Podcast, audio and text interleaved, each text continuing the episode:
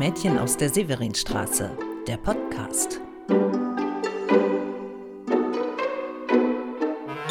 Hallo, ich bin Annette Wieners und ich bin die Autorin des Romans Das Mädchen aus der Severinstraße. Heute gibt es wieder ein Interview zu hören. Ich baue das einfach mal zwischendurch ein. Auch wenn ich mir ursprünglich mal vorgestellt hatte, im Podcast würde ich in der Hauptsache mein ganzes Recherchematerial unterbringen.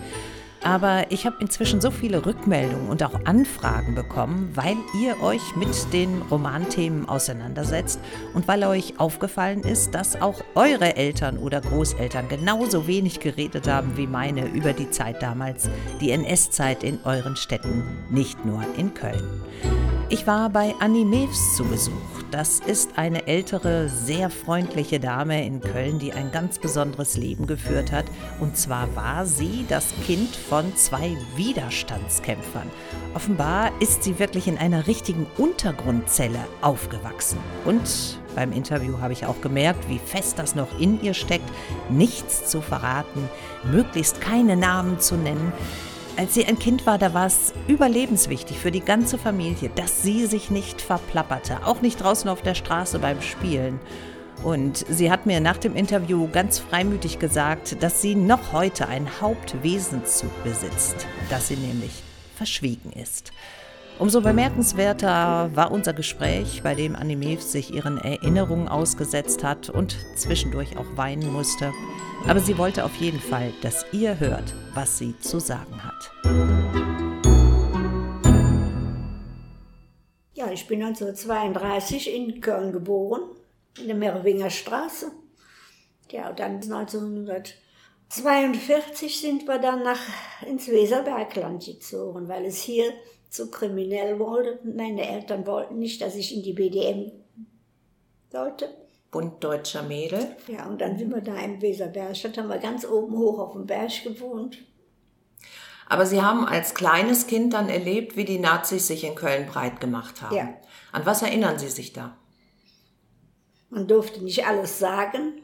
Ne? Und wie das nachher mit den Juden war wie das so, so, so schlimm war, wie der, wo meine Mutter da eine Zeit lang gearbeitet hat im Haus, das waren alles jüdische Leute. Ne?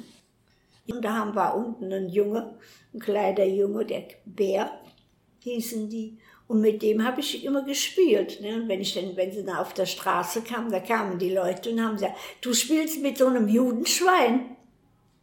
Ja. Zu einem kleinen Kind haben die das gesagt? Ja, zu dem kleinen Kind. Der war, der war noch nicht in der Schule, der kleine Bär. Ja. Du spielst mit dem Judenschwein. Was haben Sie da gedacht? Nix. Ich umgedreht und bin gegangen. Was sollte ich da sagen? Nicht sagen, sondern wie war das für Sie? Wie haben Sie das Das war aufgenommen? bedrückend, ne? Mhm. Habe ich dann meiner Mutter erzählt. Die war ja auch da. Ja, und der kleine Bär, der ist dann zu uns schon mal in den Laden gekommen. Ne? Hm. Und die Leute auch, die Eltern. Und ihre Eltern haben da aber nicht mitgemacht. Oh. Bei dem Judenhass, der Judenverfolgung, sondern Nein. ihre Eltern waren ganz anders. Ja, ja. Wir haben die Juden versorgt, wir haben ihnen Lebensmittel gebracht und alles. Ne? Meine Mutter hat eingekauft und dann haben wir uns in der Stadt getroffen und derjenige, der dann, der hat da dann einen Stern und dann hat er dann ja immer eine Aktentasche draufgehalten ne? und dann haben die Sachen übergeben. Aber das war auch gefährlich für ihre Eltern. Ja, gefährlich. Die haben immer gefährlich gelebt in der, in der Nazi-Zeit. Sie sind ja auch verhaftet worden. Ja, die haben zwei Jahre gesessen, beide, meine Eltern. Hat die jemand verraten oder? Ja, hat wohl jemand, und dann haben sie sie äh, geholt, wie sie meinen Vater geholt haben, das weiß ich noch, da kann ich mich noch genau dran erinnern. Ich lag im Bett zum Schlafen und da kam, kam mein Vater rein mit zwei Polizisten oder Gestapo, was es war, auf jeden Fall. Hatten sie Polizeihelme an. Und da hat mein Vater mich aufgehoben und hat mich gedrückt und geküsst. Und dann haben sie ihn mitgenommen. Und meine Mutter ist zwei Tage später, haben sie die geladen aufs Polizeirevier. Und dann ist sie auch nicht wiedergekommen. Ne? Die haben sie dann auch verhaftet. Als Ihr Vater sich von Ihnen verabschiedet hat, haben Sie das verstanden, was da passiert? Nein. Ich habe das nur gesehen, aber was passiert ist, habe ich damals, da war ich noch klein, Mhm. nicht verstanden. Ne? Das heißt, Sie waren alleine zu Hause Ja. und Ja, die Eltern waren plötzlich weg? Nee, ich wusste nicht, was los ist. Ich habe meine Mutter später mal im Gefängnis besucht, durfte ich. Die hat ja hier in Köln im Klingelpütz gesessen. Und äh, meinen Vater habe ich auch schon mal besucht und mein Vater hat immer geweint, wenn ich kam. Ja, das war ja auch sehr traurig. Ja, Ist es aber heute ich habe das nicht begriffen. Nachher, wie ich vier Jahre alt war, durfte ich nicht mehr mit. Und dann habe ich gewartet, bis mein, meine Mutter ist, glaube ich, als erste entlassen worden. Ja, und dann haben wir wieder eine Wohnung gesucht und die Möbel zusammengesucht. Die waren, die haben sie alle. Haben Sie denn jemals erfahren, wer Ihre Eltern verraten hat? Doch die Eltern haben das vielleicht äh, gewusst, aber ich habe es nicht erfahren. Nee. Nein. Und Sie sind verraten worden dafür, dass Sie die Lebensmittel an die Juden Nein, weitergegeben nein, haben? das war später. Das war später. Da waren meine Eltern schon wieder draußen. Meine Mutter und ich, wir sind dann immer gegangen und haben die Leute versorgt. Ja, und das. Ach so, also Ihre Eltern waren inhaftiert und sind rausgekommen und haben dann die Juden versorgt. Ja. Die haben sich also durch die Haft auch nicht einschüchtern lassen. Nee, haben sie nicht. Und die hatten auch keine Angst. Nein? Nee, wir sind aber, wir sind dadurch 1942 von Köln weggezogen, weil es, äh, die haben sie alle wieder einkassiert, die, die da mit im, im Prozess waren. Diese Leute, die haben sie in der Krebsjasse alle umgebracht. Die haben sie geholt und umgebracht. Waren viele Bekannte von meinen Eltern dabei. Äh, wo haben die die umgebracht? Im Gestapo-Haus? Ja, in der Krebsjasse war ja das große, große rote Gebäude das, Gesta das von der Gestapo. Ne? Ja, Es kommt gerade jemand rein für Sie? ja, wir haben die aber gestern erwartet. Oh, Naja, okay. war eine, war eine böse, böse Zeit. Also die Freunde von Ihren Eltern sind abgeholt worden und umgebracht Alle worden. umgebracht. Und dann haben Ihre Eltern entschieden, wir müssen jetzt weg aus Köln. Wir sind 1942 von Köln weggezogen und sind 1946 wieder zurückgekommen. Was denn aus dem kleinen Bär geworden? Ja, der ist abgeholt worden. Wohin? Ja, ins Konzentrationslager. Ne? Die ganzen Leute aus dem Haus. Da haben wir furchtbare Szenen er- mitgemacht. Wir sind dann abends hingegangen und haben uns verabschiedet. Das war grausam. Auch die Osters, die waren, das waren sehr nette Leute. Aber jetzt mal eine Zeit zurück, wie die Nazis die Macht übernommen hatten hier in Köln. Da haben die ja hier angefangen, die Geschäfte zu zerstören. Da war auf der, auf der Luxemburger Straße war ein Schuhgeschäft. Da war ich mit meiner Mutter unterwegs und da kamen da die ganzen Schuhe auf die Straße, wurden da auf die Straße geschmissen. Ne? Und Bekannte von uns, Antiquitätenhändler, der hatte in der Schafenstraße, hatte der ein Geschäft. Und da sind sie auch gewesen. Und dann haben sie, der hatte gerade so frische Kristall gekriegt. Und dann haben die mit dem Gewehr alles kaputt gemacht. Und da sind zwei Teile sind übergeblieben. So eine Kristallbonbonniere und auch ein, kleine, so ein kleines Kristallkörbchen. Und dann dachte er, komm hier, Anni, nimm das. Das ist ein Andenken. Kriegst du von mir geschenkt. Die Bonbonniere habe ich jetzt verschenkt, auch an eine Jüdin. Ich habe dir gesagt, für den Fall, dass mir mal was passiert, dass sie wieder in richtige Hände kommt. Und Sie haben beim Verschenken auch die Geschichte erzählt? Ja.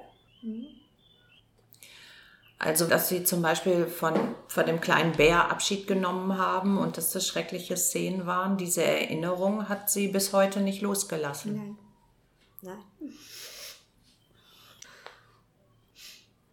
Hatten Sie denn jemals Angst, dass so eine Zeit wiederkommt? Nein. Bis heute nicht, aber heute, heute, die Zeit kommt wieder. Die sind ja jetzt schon, da haben sie ja jetzt, jetzt gestern oder vorgestern in Sachsen mhm. die, die, die Synagoge gestürmt, da haben sie beschossen und sowas. Also, da war ein jüdischer Feiertag, ne? Mhm, gestern, ja. ja. Meinen Sie, dass Ihre Eltern zwei Jahre im Gefängnis waren und dass Sie dann auch miterlebt haben, dass Ihre Eltern sich den Nazis widersetzt haben, hatte Einfluss auf Ihr Leben? Ja. Mhm.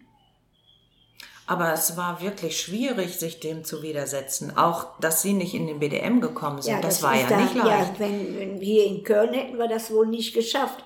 Aber dadurch, dass wir umgezogen sind, dass wir hier aus dem ganzen Rheinland rausgezogen sind, mein Vater war ja nicht im Krieg, der hatte ja einen Wehrausschließungsschein. Was ist das? Dass er nicht eingezogen werden darf. Warum nicht? Weil er gegen den Hitler war, ne? Ja. Mhm. Und den hatten sie dann nachher vier Wochen vor dem Kriegsende, wollten sie den auch einziehen. Ja, und dann ist er dann untergetaucht. Und eines Tages im Oktober, dann saßen wir bei uns in der Küche, wo wir waren. Wir hatten eine Treppe nach oben. Und dann vergesse ich nie, wir haben da gesessen und auf einmal klopft es auf die Wand. Und da sind wir raufgegangen, ja, da war das mein Vater. Den, den haben wir dann fünf Monate versteckt. Wir hatten in der, in der Küche unten, da ging es eine Treppe und dann hatten wir oben drei Zimmer. Ja, und in den drei Zimmern hatten wir den versteckt. Mhm. Dann hatten wir da noch einen Spind dran. Wenn jemand kam von den Verwandten, dann ist er ins, ins Spind gegangen und abgeschlossen. Mhm. Ja, das, das, war auch eine sehr harte Zeit für mich. Wenn ich in die Schule kam, dann frugen sie, Hast, habt ihr was gehört von, eurem, von deinem Vater? Ich sagte, nee. Dann musste ich weinen und konnte nicht. Und ich wusste, mein Vater war oben. Im Dings, ne? Doch. Wer hat sie denn da ausgehorcht? Der Lehrer? Die Lehrer, ja, die Kinder auch, die haben auch gefragt, wie ist es, habt ihr was vom Vater gehört? Ne? Ja.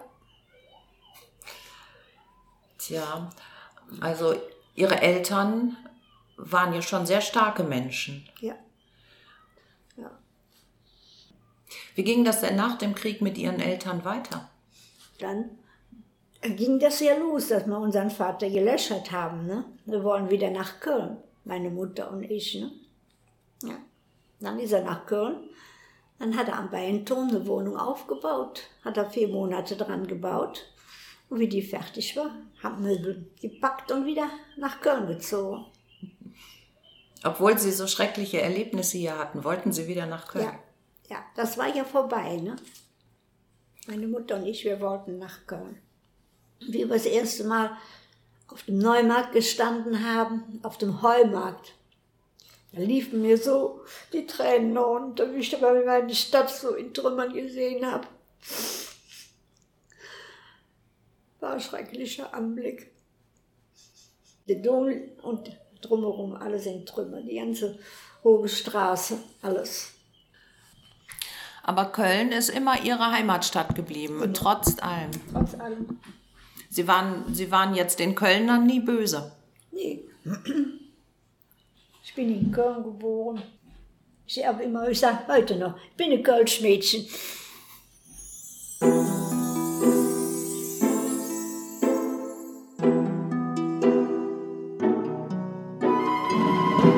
Kölsche Mädchen musste in seiner Stadt aber trotzdem noch viel einstecken. Der Vater ist nämlich bald gestorben, kurz nachdem der Krieg vorbei war und eigentlich alles gut werden sollte. Er hat gefährlich gelebt, das habt ihr gehört, aber hat auch vieles überstanden. Die Zeit als Untergrundkämpfer, die Jahre im Gefängnis, die Beobachtung durch die Gestapo und ja, letztlich auch die Bombenangriffe auf Köln.